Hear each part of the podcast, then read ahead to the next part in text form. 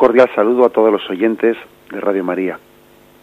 Un día más, con la gracia del Señor, nos disponemos a comentar el catecismo de nuestra Madre la Iglesia. Lo hacemos a partir del punto 691. Estamos dentro del credo, en la parte creo en el Espíritu Santo. Bien, el punto 691 tiene como título el nombre propio del Espíritu Santo. Estamos en un, en un apartado que habla del nombre, los apelativos y los símbolos del Espíritu Santo. ¿eh? Nos adentramos en este, en este punto en el que después de haber descrito más en la profundidad teológica, pues cuál es el Espíritu Santo, la relación que tiene con el Padre y con el Hijo, la relación intratrinitaria, después de haber, haber descrito ese, ese misterio, entra ahora de una manera descriptiva en cuáles son los nombres, los apelativos y los símbolos con los que conocemos al Espíritu Santo dentro de la Sagrada Escritura. Los vamos a ir desgranando. Es una riqueza muy grande, un esfuerzo muy grande que ha hecho el Catecismo de recoger toda la riqueza y todas las alusiones al Espíritu que se hacen a lo largo de toda la Sagrada Escritura. Hay aquí pues una riqueza muy grande de citas, de, de alusiones bíblicas a la Sagrada Escritura. ¿eh? Vamos a intentar desgranarlas eh, y enriquecernos con todo ello. Ciertamente quien, quien se acerque al catecismo puede en él enriquecerse de la Sagrada Escritura. El catecismo, tal y como está escrito, está totalmente empapado de la palabra de Dios. Eh, resuma Sagrada Escritura por todas las esquinas y vamos a, a enriquecernos de ello. El primer punto 691 dice así. Espíritu Santo, tal es el nombre propio de aquel que adoramos y glorificamos con el Padre y el Hijo. La Iglesia ha recibido este nombre del Señor y lo profesa en el bautismo de sus nuevos hijos. Y cita ese texto, el texto em, conclusivo de Mateo, Mateo 28, 19. Id pues y haced discípulos a todas las gentes, bautizándolas en el nombre del Padre, y del Hijo y del Espíritu Santo.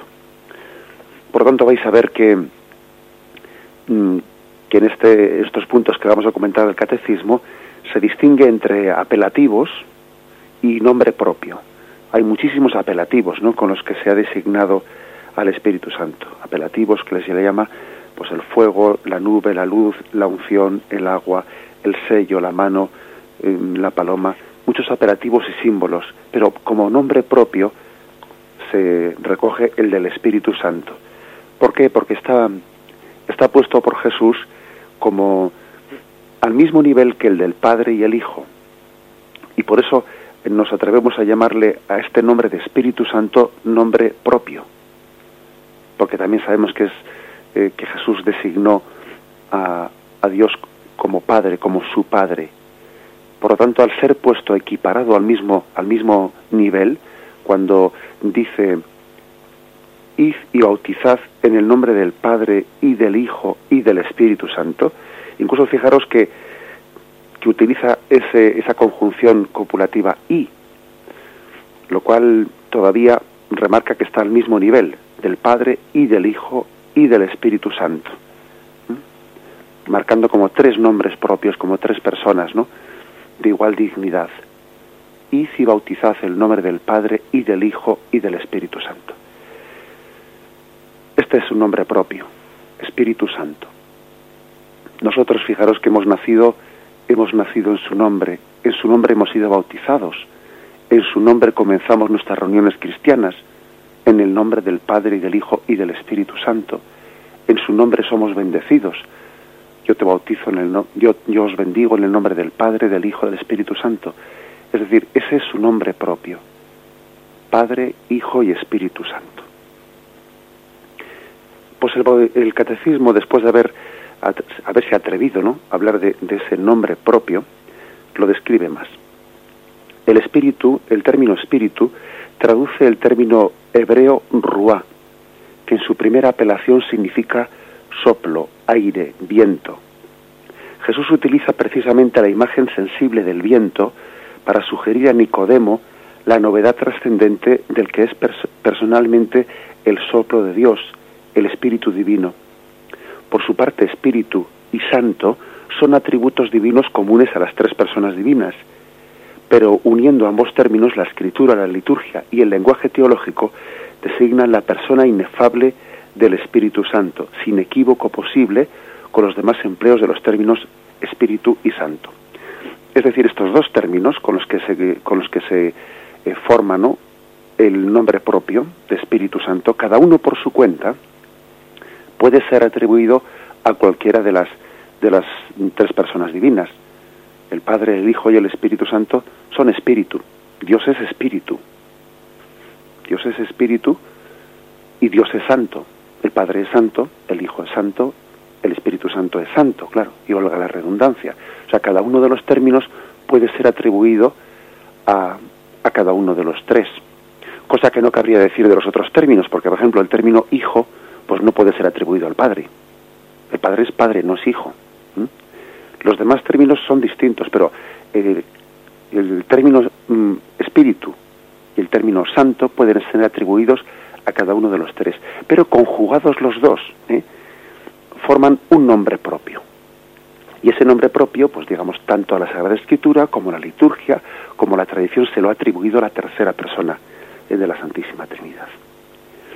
El catecismo insiste en que pues el origen mm, hebreo hebreo del término espíritu, sabéis que el Antiguo Testamento está escrito en hebreo, mientras que el Nuevo Testamento está escrito en griego. ¿eh? Luego, digamos que vemos los orígenes del, de lo que está escrito en griego en el Nuevo Testamento en lo que fue escrito en hebreo en el Antiguo Testamento. Pues bien, el, término hebreo era ruá. Ruá, ¿eh? en su primera acepción, pues significa, como dice el catecismo aquí, soplo, aire, viento. Algo que sugiere mucho el significado profundo que tiene el texto mm, de Juan 3, 5, 8, en el que se recoge el diálogo de Jesús con Nicodemo. Os lo recuerdo. Jesús le respondió, en verdad, en verdad te digo, el que no nazca de lo alto no puede ver el reino de Dios. Le dice Nicodemo, ¿cómo puede uno nacer siendo ya viejo?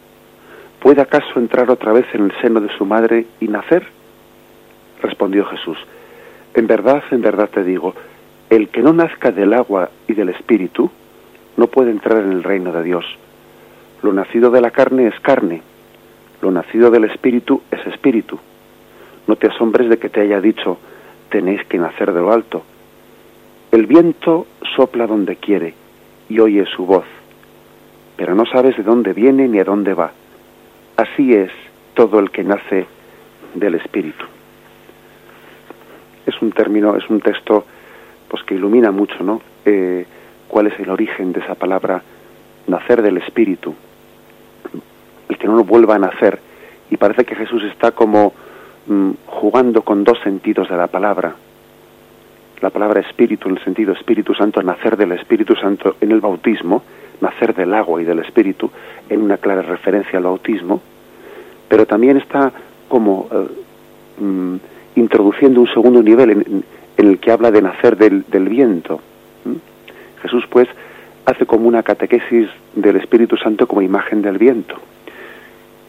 ¿Qué quiere referirse en ello? Pues por una parte, ese texto nos está haciendo referencia a que la imagen del viento es trascender trascender lo carnal, lo material. El viento es una imagen de lo espiritual. No es que el viento sea espiritual, ¿eh? el viento también pues no deja de ser una el aire es una creación material, pero es imagen para nosotros de lo espiritual. Trasciende lo, lo, lo carnal, lo material.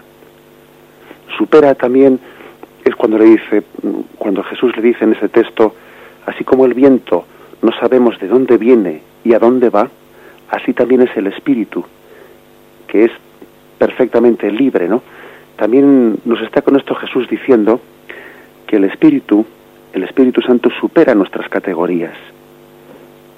Supera nuestras categorías, lo como dice el evangelio, mis caminos no son vuestros caminos. Mis formas de pensar no son las vuestras así también el espíritu supera lo carnal. también quiere significar que no es controlable, que no es manipulable por nosotros. Nosotros no podemos controlar el viento. Se nos escapa, ¿no? Al control. Él es perfectamente libre. Así también es el Espíritu de Dios, que no es controlable por el hombre, no es manipulable por nosotros. Jesús le está diciendo ¿eh? en ese texto a Nicodemo, pues que el Espíritu, que el Espíritu supera, ¿eh? supera la materia, que el Espíritu Santo no está bajo nuestro control, que no podemos hacerle decir a Dios lo que queremos que diga. ¿eh? El hombre siempre ha tenido una tentación de querer como manipular a Dios a su servicio. Esa ha sido la eterna, la eterna tentación del hombre de crear una religiosidad en la que tenga más o menos controlado a Dios a su servicio, ¿no? Como se decía, ¿no? Pues en las, en las primitivas religiones, que los dioses no sean propicios, ¿eh? que no sean propicios. Vamos a ver si hacemos un rito, un rito en el que em, le hagamos a Dios obediente a nuestras órdenes. ¿Mm? Imaginaros hace determinado rito, se hace de determinada forma, pues para que Dios venga a nuestro servicio, para que Dios eh, nos haga victoriosos en la batalla, para que Dios bendiga este trabajo nuestro, etcétera. El hombre siempre ha tenido la tendencia peligrosa eh, a intentar controlar controlar la, divinidad y ponerla a su servicio. Es verdad que Dios quiere que le pidamos. Es verdad que Dios quiere que, que seamos mendigos de la gracia. Pedid y se os dará. Buscad y hallaréis. Pero siempre buscando la voluntad de Dios, no la nuestra. Cuidado. Que ahí está la clave. ¿Eh? Qué delicado es, ¿no? Pedir porque es que somos, necesitados, pero no intentando controlar a Dios, sino intentando buscar su voluntad. Esta es la clave. Por esto, en este diálogo que tiene Jesús ¿no? con, con, con Nicodemo, le está diciendo de alguna forma, mira, pues el espíritu es como el viento, que sopla donde quiere, y tú no eres capaz de controlar el viento, si viene del sur, si viene del norte, así es el Espíritu Santo. Y así es todo el que nace del Espíritu Santo. Es libre. El Espíritu Santo es libre. Y los que se mueven según el Espíritu Santo, Nicodemo, son libres. No están sujetos a las categorías carnales. No están sujetos al espíritu de este mundo, a lo que en este mundo se entiende que tiene que pensarse, se entiende que tiene de ser. No, el espíritu es libre. No es reductible a unas metas unas expectativas humanas, ¿no? Que a veces uno tiene unas expectativas y entonces, claro, pues como él piensa que su meta es esta, casi pues solamente le permite a Dios que le diga lo que él está esperando que le diga.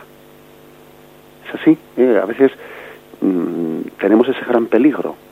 Uno tiene una expectativa y no va a escuchar otra cosa que no sea eso que espera. Si le dicen otra cosa, como que no va a oírla, como que no se la han dicho a él porque lo que estaba esperando era lo otro. El Espíritu Santo es libertad, es libre, Dios es soberano, Dios es libre, es una cosa que hay que decirla. ¿eh? Dios es soberano y libre. Y para comprender a Dios, pues tenemos que tener pues un, gran desapego de muchas cosas, expectativas propias, criterios propios, porque si uno no está desapegado ¿no? de puntos de partida, Dios se va a manifestar y uno no, le va, no lo va a percibir, porque le esperaba de otra forma. Dios es libre, como el viento, Dios es soberano. Dios siempre sorprende al hombre, le sorprende, porque sus expectativas eran muy cortas las del hombre. Esta es la imagen ¿no? de, del viento, importante, importante para que la entendamos, para que la meditemos. Jesús le está catequizando a Nicodemo, ¿no? Y en Nicodemo estamos cada uno de nosotros. Cuando Jesús nos dice, tenemos que nacer del agua y del espíritu, porque lo nacido de la carne es carne, y carne son muchas expectativas nuestras, formas carnales de pensar. Tenemos que pedir mucho sobre todo al Espíritu Santo, el que purifique nuestra imagen de Dios, el que purifique nuestra religiosidad, el que no hagamos nunca de Dios pues pues una especie de ser controlado, manipulado, maniatado, en el que manipulemos de Dios, ¿no? Que jamás caigamos en la gran tentación de hacer un Dios a nuestra medida, sino más bien todo lo contrario, pedir al Espíritu Santo que nos transforme a la medida de Dios. Hay dos tipos de religiosidades, no, no, no nos equivoquemos.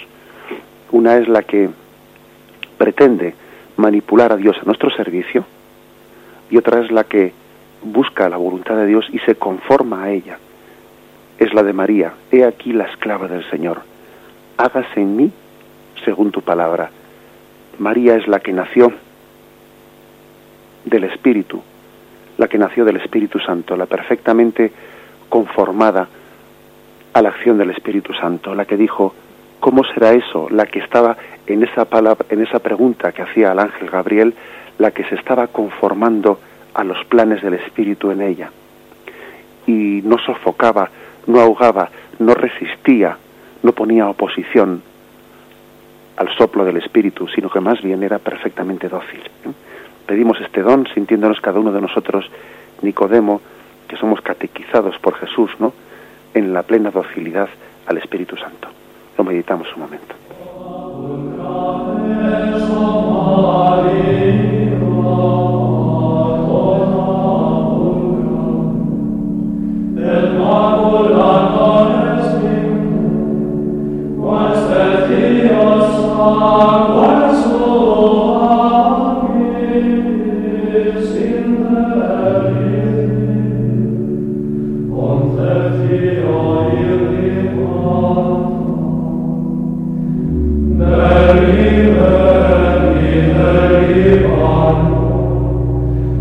El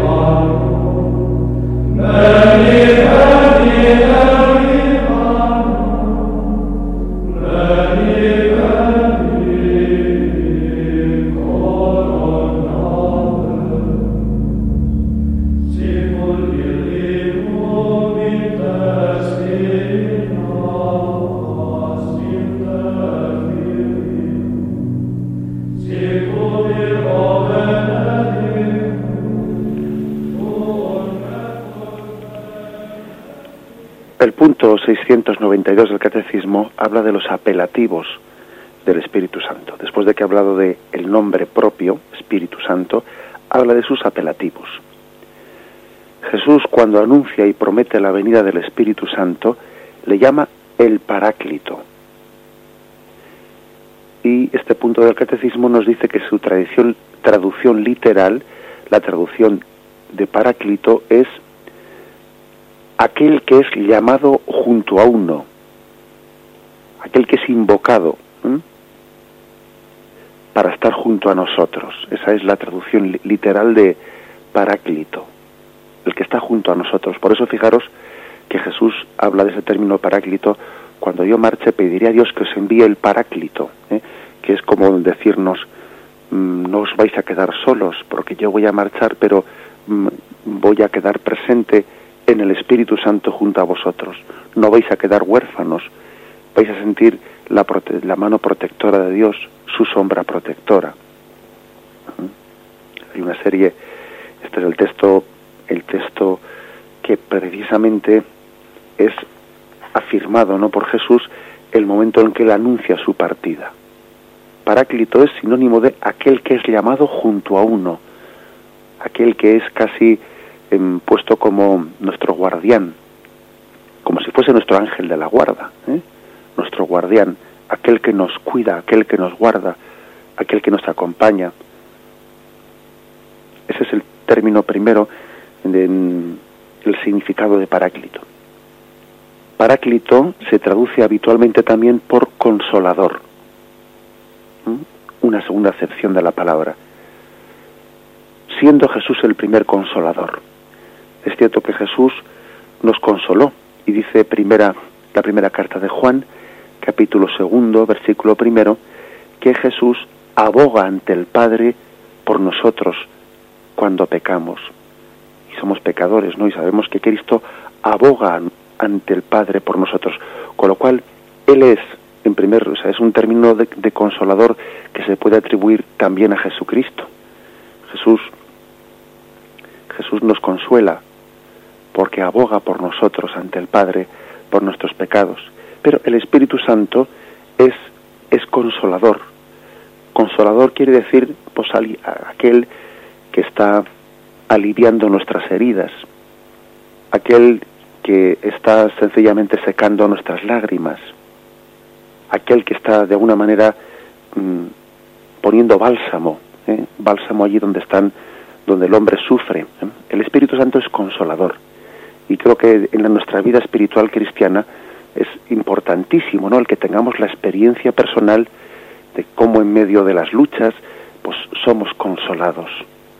Cuando dice San Pablo, todo lo puedo en aquel que me conforta.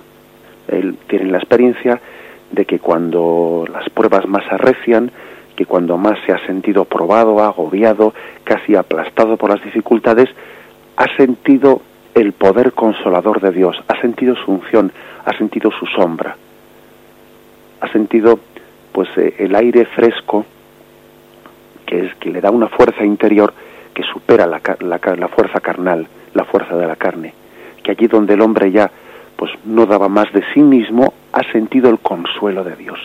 Ese es, ¿no? Pues uno de los apelativos que se les da al Espíritu Santo. Espíritu Santo consolador. Igual que Jesús sintió ese consuelo, lo sintió pues en Gesemaní. El consuelo. A veces pues puede llegar a ser difícil distinguir cuando ese consuelo pues mm, pues viene de la, mano, de la mano del ángel o del Espíritu Santo. Puede llegar a ser difícil distinguirlo, porque el mismo ángel, nuestro ángel de la guarda, igual que también aparece pues en el episodio de Gesemaní, que allí apareció un ángel que le consolaba, pues puede llegar a ser difícil distinguir pues ese consuelo atribuido al Espíritu Santo, atribuido al ángel de Dios. Pero no es lo mismo, porque también los ángeles están al servicio del Dios Altísimo y, del Espíritu Santo. Y ese y un ángel que nos consuele es enviado de Dios, del Espíritu Santo. Eso es lo de menos. Lo importante es que igual que Jesús sintió el consuelo en el consuelo del Espíritu Santo lo sintamos nosotros. El Espíritu Santo es consolador. Y fijaros, el siguiente apelativo se le llama espíritu de verdad. Cuando venga Él, el espíritu de la verdad, os guiará hasta la verdad completa, pues no hablará por su cuenta, sino que hablará lo que oiga y os anunciará lo que está por venir. Lo cual es algo muy complementario de decir el Espíritu Santo es consolador y es espíritu de verdad. Digo que es muy complementario porque a veces eso de los consuelos se dice en el refrán, no, no, aquí el que no se consuela es porque no quiere, como diciendo que eso de las consolaciones, pues es eh, refugiarse pues en cosas un poco imaginativas, pero que vamos, que en el fondo no es que sean ciertas, ¿no? A veces la palabra consuelo la referimos a, bueno, pues huir de la realidad y buscar consuelos por ahí, huyendo de la realidad. El que no se consuela es porque no quiere. No, no es cierto. Fijaros cómo aquí decimos tanto de que el Espíritu Santo es consolador y es espíritu de verdad. O sea que el Espíritu Santo no nos consuela en sueños, sino en la verdad nos consuela. La palabra consuelo no tenemos que referirla a, ¿eh? a ensoñaciones en las cuales pues nos refugiamos, ¿no? Falsas ensoñaciones. No, no. Ese no es ese no es Dios, ese no es el Espíritu Santo. El Espíritu Santo consuela en la verdad y nos, y nos afirma en la verdad, porque Dios es la verdad. Dios es la verdad. Cuando venga el Espíritu de la verdad, Él os guiará hasta la verdad completa, pues no hablará por su cuenta, sino que hablará lo que oiga y os anunciará lo que ha de venir. Dios nos afirma en la verdad, nos afirma porque mm, sabemos que el Espíritu Santo habla, nos transmite aquello que ha oído y lo que ha oído es, es el verbo. Todo lo que Cristo nos ha dicho, su palabra de verdad, es reafirmada, es confirmada, es iluminada por el Espíritu Santo. Nos consolamos en la verdad, no nos consolamos en sueños irrealizables, no, no, en la firme esperanza, en la firme verdad. No pongamos nunca, no opongamos como dos cosas, ¿no? contrapuestas la verdad y la esperanza, que son dos cosas ciertas, porque a veces la palabra esperanza pues la hemos atribuido a falsas esperanzas, no, pues no, no, para nosotros verdad y esperanza son una sola cosa. Consuelo, el consuelo de la esperanza es un consuelo firmemente enraizado en la verdad, en la verdad. ¿Mm? Porque hay veces que algunas personas hablan del consuelo y de la esperanza pues como utopías, ¿no? Utopías irrealizables. No, no es así. Cristo no es una utopía, es una, una verdad plena. Una verdad plena. Continúa, ¿no? El siguiente punto, el 693. Además de su nombre propio, que es el más empleado en el libro de los Hechos y las cartas de los apóstoles, en San Pablo se encuentran los siguientes apelativos. Espíritu de la promesa, Espíritu de adopción, Espíritu de Cristo, el Espíritu del Señor, el Espíritu de Dios. En San Pedro, el Espíritu de Gloria. ¿eh? Son todos ellos apelativos que todavía enriquecen más estos dos apelativos primeros que hemos comentado con más detalle. Hemos comentado el apelativo de Consolador y Espíritu de la Verdad. Mm, pues todos ellos, eh, Espíritu de promesa, por ejemplo, tenemos aquí en Gálatas 3:14, a fin de que llegara a los gentiles en Cristo Jesús la bendición de Abraham y por la fe recibiéramos el Espíritu de la promesa. Es el Espíritu de la promesa, así se le llama al Espíritu Santo. Espíritu de adopción, Romanos 8:15, pues no recibisteis un espíritu de esclavos para recaer en el temor, antes bien recibisteis un espíritu de hijos adoptivos. Espíritu de Cristo, dice también. Espíritu del Señor, por ejemplo, 2 Corintios 3:17, porque el Señor es el Espíritu, y donde está el Espíritu del Señor, allí está la libertad. Espíritu de Dios, por ejemplo, leemos un texto. 1 Corintios 7:40. Sin embargo, será feliz si permanece así según mi consejo, que también yo creo tener el Espíritu de Dios. San Pedro le llama Espíritu de Gloria, ¿eh? Primera Pedro 4:14. Dichosos vosotros si sois injuriados por el nombre de Cristo, pues el Espíritu de Gloria, que es Espíritu de Dios, reposa sobre vosotros. Así pues, ¿no? Pues aquí tenéis toda una serie de, ¿eh? de apelativos, Espíritu de la promesa, Espíritu de adopción, Espíritu de Cristo, Espíritu del Señor, Espíritu de Dios, Espíritu de Gloria. Toda una serie de, de apelativos para conocer al mismo que conocemos como nombre propio, Espíritu Santo. Lo meditamos un momento antes de continuar.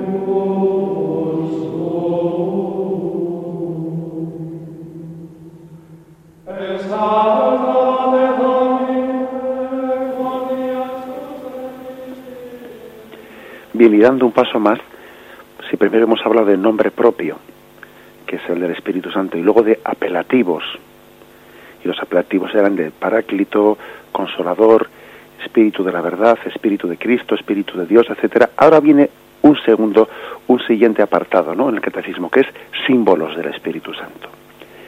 Y en símbolos, pues que vienen bastantes, bueno, hoy aunque sea vamos a adentrarnos en el primero, porque aquí vienen como símbolos agua, unción, fuego, nube, luz, sello, mano, dedo, paloma, son los símbolos del Espíritu Santo en la Escritura.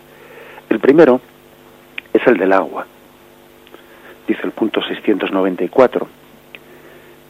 El simbolismo del agua es significativo de la acción del Espíritu Santo en el bautismo, ya que después de la invocación del Espíritu Santo, ésta se convierte en el signo sacramental eficaz del nuevo nacimiento. Del mismo modo que la gestación de nuestro primer nacimiento se hace en el agua. Así el agua bautismal significa realmente que nuestro nacimiento a la vida divina se nos da en el Espíritu Santo. Fijaros qué comparación tan hermosa ha puesto aquí el bautismo. Del mismo modo que la gestación de nuestro primer nacimiento se hace en el agua, es verdad, somos, somos gestados en el agua. El hombre antes de el hombre antes de nacer a esta vida, ¿no? De respirar este aire, tiene que romper aguas. Somos gestados en el agua para, la, para esta vida, ¿no? pues también esa imagen es utilizada pues mm, para entendernos que somos gestados en el agua del Espíritu Santo para nacer a la vida eterna. Si no somos gestados en el Espíritu Santo, si no respiramos el Espíritu Santo, no podemos nacer a la vida eterna. Igual que si no hemos sido gestados en el agua, si no hemos estado ahí envueltos en el agua en nuestra madre, en su seno, no nacemos a esta vida tampoco si no hemos respirado el Espíritu Santo, si no hemos bebido del agua del Espíritu Santo, no podemos nacer a la vida eterna. Es una profunda ¿no? comparación que pone el catecismo. Gestados en el agua. Desde luego, yo muchas veces he solido pensar que es, es impresionante el pensar que hemos nacido, o sea, que hemos, el momento del, del parto, del nacimiento, es un momento en el que ha habido nosotros una transformación increíble porque hemos pasado de estar eh, respirando agua, teniendo, teniendo nuestra boca, etcétera, llena de agua, de repente a, a transpirar el aire, ¿no? Fijaros qué cambio tan grande. Imaginaos que ahora tuviésemos que cambiar de nuevo y empezar a vivir de nuevo debajo del agua. Qué, qué, cambio tan pues, dificilísimo sería para nosotros. Bueno, pues es un cambio sustancial. También nosotros necesitamos, ¿no? estar gestados por el agua para luego poder mm, nacer a una vida nueva, totalmente distinta. Y esa vida nueva es la vida eterna, la vida intratrinitaria, la del cielo. Un cambio sustancial también, ¿no? Hemos sido gestados, estamos siendo gestados en el agua para luego poder pasar a vivir en el aire que es el Espíritu de Dios, ¿no? En la vida eterna pero bautizados en un solo espíritu, también hemos bebido de un solo espíritu. Aquí nos marca el texto, primera eh, Corintios 12, 13. Porque en un solo espíritu hemos sido todos bautizados, para no formar más que un cuerpo, judíos y griegos, esclavos y libres, y todos hemos bebido de un solo espíritu. Claro, es que Aquí se habla de un beber, el mismo espíritu, igual que el niño cuando está en el seno de su madre, bebe el agua, ¿eh? bebe del agua en el seno de su madre. Hemos bebido de un solo espíritu. El espíritu es, pues, también personalmente el agua viva que brota de Cristo crucificado. Y aquí el catecismo hace referencia pues, a ese texto de Juan 19:34. Uno de los soldados le atravesó el costado con una lanza y al instante salió sangre y agua. Y la Iglesia siempre ha visto eh, en ese agua imagen, la imagen del Espíritu Santo. Fijaros que es algo así como si uno tiene pues un, frasco de perfume con un cristal, eh, un cristal que lo encierra perfectamente, que está perfectamente encerrado dentro y uno no huele ese perfume. Pero cuando coge ese, ese jarro de cristal no y lo estrella contra el suelo, en ese momento brota el agua que estaba, eh, brota la colonia o brota el perfume que estaba escondido en ese frasco y la habitación se llena ¿eh? de ese perfume. Eso pasa también con esa lanza que atraviesa el costado de Cristo. El Espíritu que estaba en Cristo, al ser glorificado, se difunde por todo, por toda la humanidad.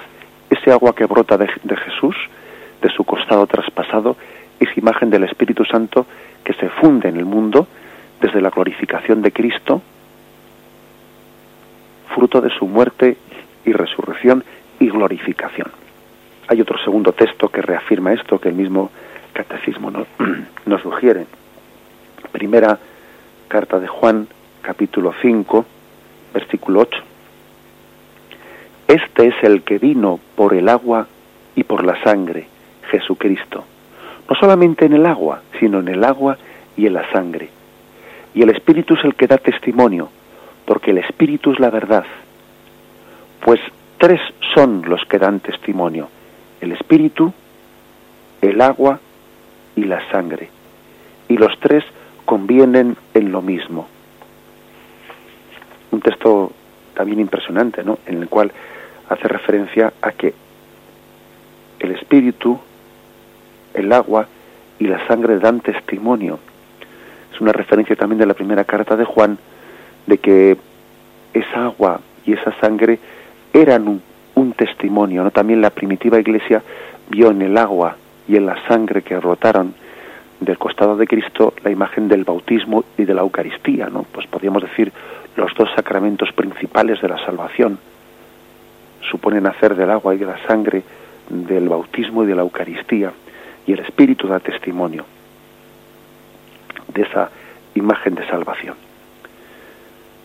Bien, pues eh, concluye el catecismo diciendo que como un manantial que nosotros brota en la vida eterna, también se presenta el Espíritu. Juan 4, 10, 14 dice así, si conocieras el don de Dios y quieres el que te dice, dame de beber, le dice a la samaritana, ¿no? Tú le habrías pedido a él y él te habría dado agua viva.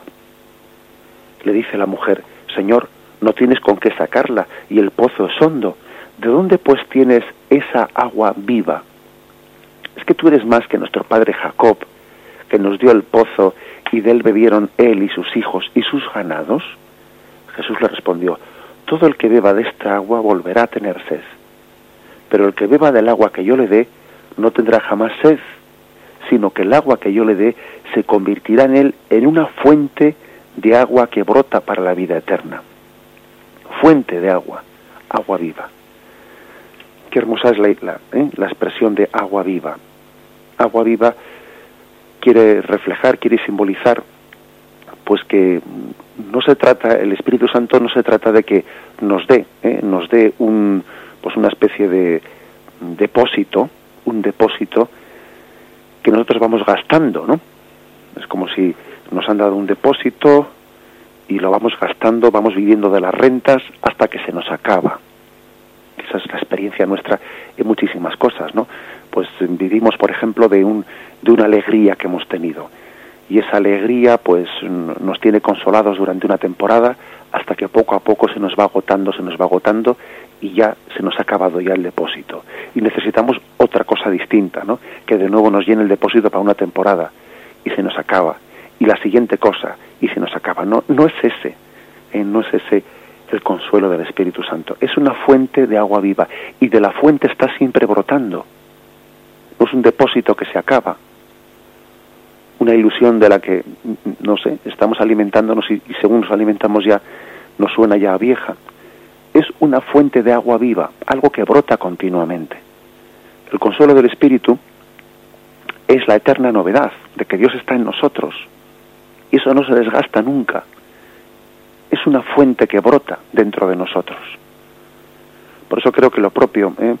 de, de nuestra de nuestro estar afianzados en el Espíritu Santo, de nuestra devoción al Espíritu Santo, es sentirnos eternamente naciendo, eternamente jóvenes con la eterna alegría, una alegría que, que está basada pues en la en la presencia del Señor en nosotros, que de la que brota una agua viva, una alegría no que está basada pues en determinados acontecimientos de los cuales bebemos y se van acabando.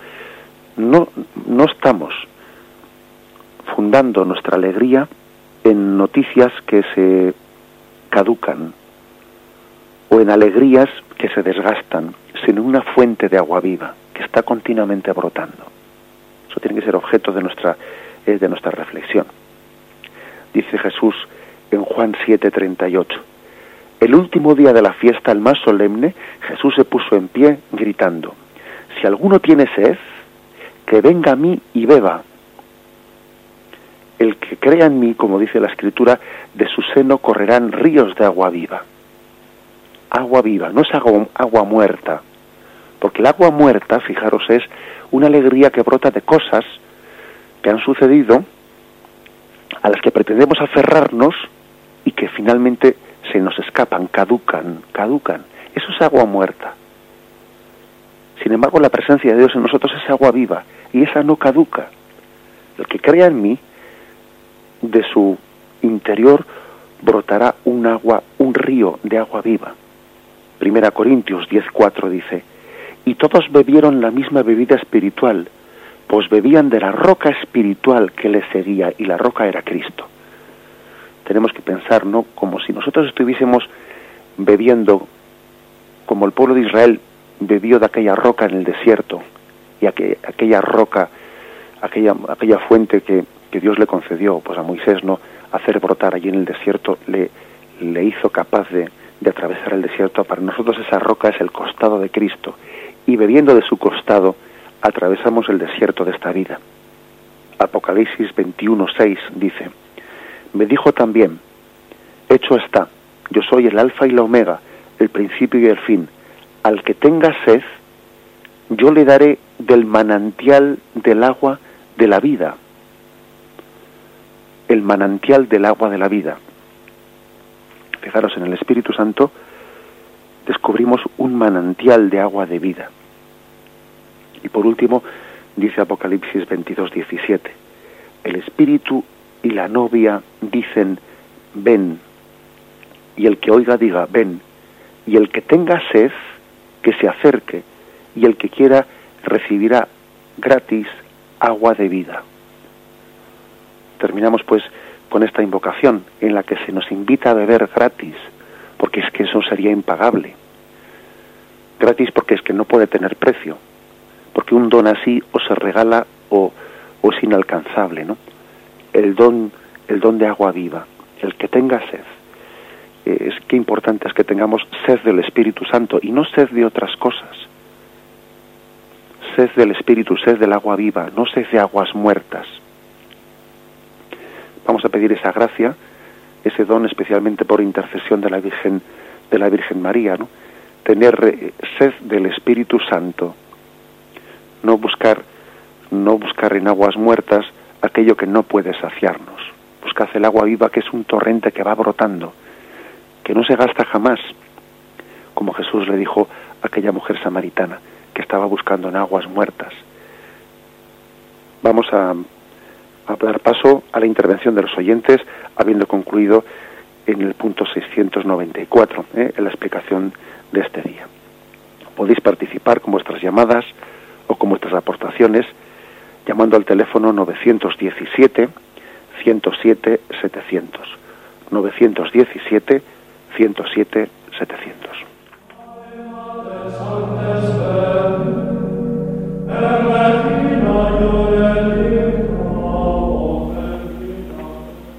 buenos días. Buenos días. Buenos días. muchos saludos. Muchos saludos. Mire, hablando sobre los textos más antiguos donde aparece el Espíritu Santo, yo encontré lo siguiente, y era en un libro que hablaba sobre mm, costumbres de la religión judaica. Y mm, entonces, eso es muy antiguo, se reunían alrededor del brocal de un pozo y un mozalbete emitía unos dulces sonidos con un instrumento musical que posiblemente él se había fabricado. con, quizás con un hueso de un animal. Y entonces dice el texto lo siguiente, que bajaba el Espíritu de Dios y se posaba con ellos, o sobre el pozo, es que no recuerdo bien, sobre, sí, se posaba donde estaban ellos. Mm, quizás era una forma parecida al de una paloma, bien resplandeciente. Y esto creo que sirvió de base para las fiestas que hoy en día siguen celebrando. O sea, sería esto una cosa muy arcaica. Bueno, pues eso solamente. Bien, muy bien, le agradecemos mucho su aportación. ¿eh? Muchas gracias. Y sobre, bueno, también le quería yo preguntar otra cosa. ¿Por qué siempre se le representa en forma, como en forma de paloma, aparte también de la mano de Dios y todas esas cosas? Bueno, una mano que representa pues también el Espíritu Santo.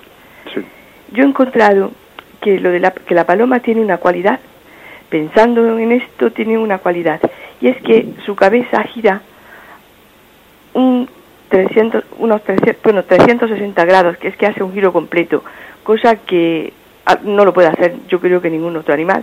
Mm. Con esto quiere decir que este animal es donde lo que está viendo de frente sin, em, está viendo también por detrás todo, o sea que lo abarca todo, su mirada digamos que lo abarca todo. Y bueno, pues es un animal ciertamente noble. No sé, es una representación, pero bueno, a ver que si usted puede indicar alguna otra cosa. Todo lo que usted dice es extraordinariamente exacto y nada, todo muy bien, pero que no se puede, no puedo estar llamando para comunicar, porque hay mucha gente que, bueno, que desea comunicar aquí en este programa, pero que sí que siempre que puedo le, le oigo y que todas las cosas las, pues trato de guardarlas en el pensamiento. De acuerdo, muchas gracias. Y muchísimas gracias. ¿eh? Vale, pues le respondo por la radio. Con respecto a, la imagen de la paloma, si Dios, si Dios quiere, pues en el siguiente programa quizás tengamos ya ocasión de comentarla, ¿eh? porque dentro de este apartado de los símbolos del Espíritu Santo se va se va a comentar. La verdad es que yo nunca había escuchado esa interpretación pues de, de la paloma como el giro de la cabeza que dice usted, pero bueno, ¿eh?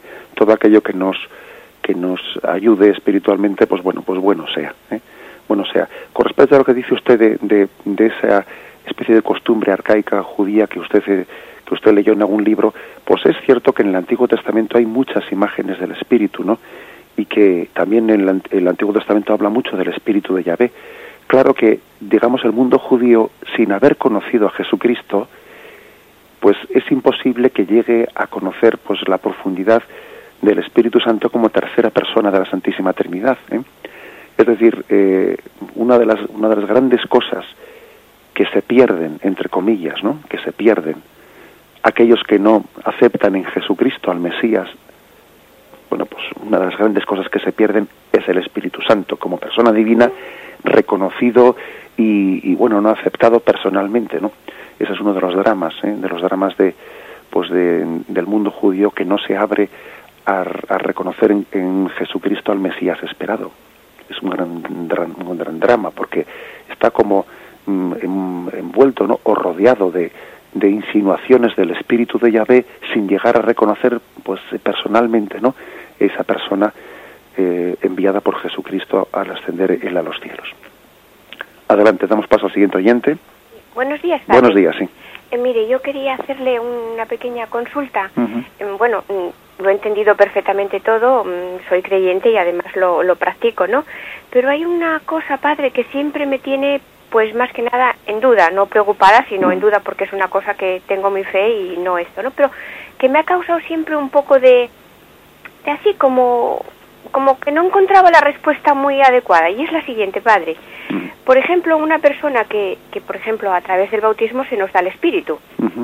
Entonces, mm, si a través del bautismo se nos da el Espíritu, una persona que está dentro de la iglesia y tiene a sus hijos sin bautizar, hay algo ahí, padre, que, que no, no entiendo muy bien. Y se expresan perfectamente, o sea, que, que, que hablan de, de, de Dios pues muy bien, no hablan muy bien, no hablan mucho de la, de la Virgen, pero sí que hablan mucho de Dios, ¿no? Entonces me queda la duda, Padre, cómo una persona así, de esta manera, que es tan creyente, que lo demuestra de esta manera, ¿no? Mm, pues tener a sus hijos ahí sin bautizar, Padre, mm, yo como cristiana no sé, parece que a lo mejor a veces pienso y digo yo, Dios mío, estaré yo también en, pensando mal de esta persona y no no tengo mi fe muy muy muy no sé, muy fiable, ¿no? Pues eso es lo que me gustaría, padre, que es esa pequeña duda que tengo. Si yo verdaderamente soy la persona que a lo mejor no tengo esa fe todavía madura. Bueno, de acuerdo, muy bien, le respondo por la radio. Vale, muchas gracias, padre. Bien, hombre, no, yo creo que usted no tiene por qué pensar eso. ¿no? yo, yo ya sé que ha habido momentos, ¿no? Pues en los que algunas personas han dicho, eh, no vamos a bautizar nuestros hijos hasta que sean hasta que sean mayores y ellos ya después elegirán libremente la opción que quieran tomar, etcétera, ¿no? Me imagino que ese caso que usted comenta estará un poco en esa línea, digo yo, ¿eh? Personas que se dicen creyentes, pero que dicen que no van a, eh, pues, mm, a optar por sus hijos y esperan a que ellos crezcan y entonces ellos tomarán una decisión, etcétera. Bueno, una serie de teorías que han estado, eh, han estado quizás antes más que ahora, no lo sé, en determinados años, pues un poco en boga, ¿no? Después del concilio, etcétera. Pero yo, que yo creo que son formas muy muy cortas de comprender las cosas, ¿eh? porque cuando el Evangelio dice no sois vosotros los que me habéis elegido a mí, soy yo el que os he elegido a vosotros, ¿no? Todavía creo que el sacramento del bautismo administrado a los niños, a los niños recién nacidos, todavía remarca más de una manera gráfica el que la elección es iniciativa de Dios.